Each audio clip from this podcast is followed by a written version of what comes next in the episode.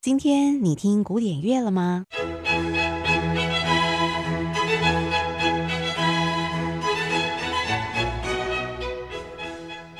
？Classical Today，和您分享古典音乐历史上的一天。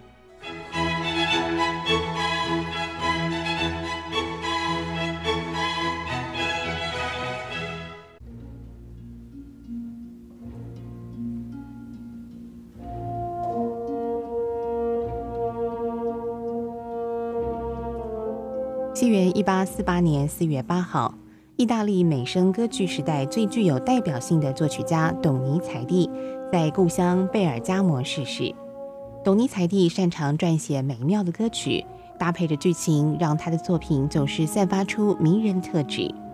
一八三二年，三十五岁的董尼采蒂完成了《爱情灵药》这一出爱情喜剧，成为他至今最受欢迎的作品。一块欣赏当中知名的咏叹调。一滴美妙的情泪。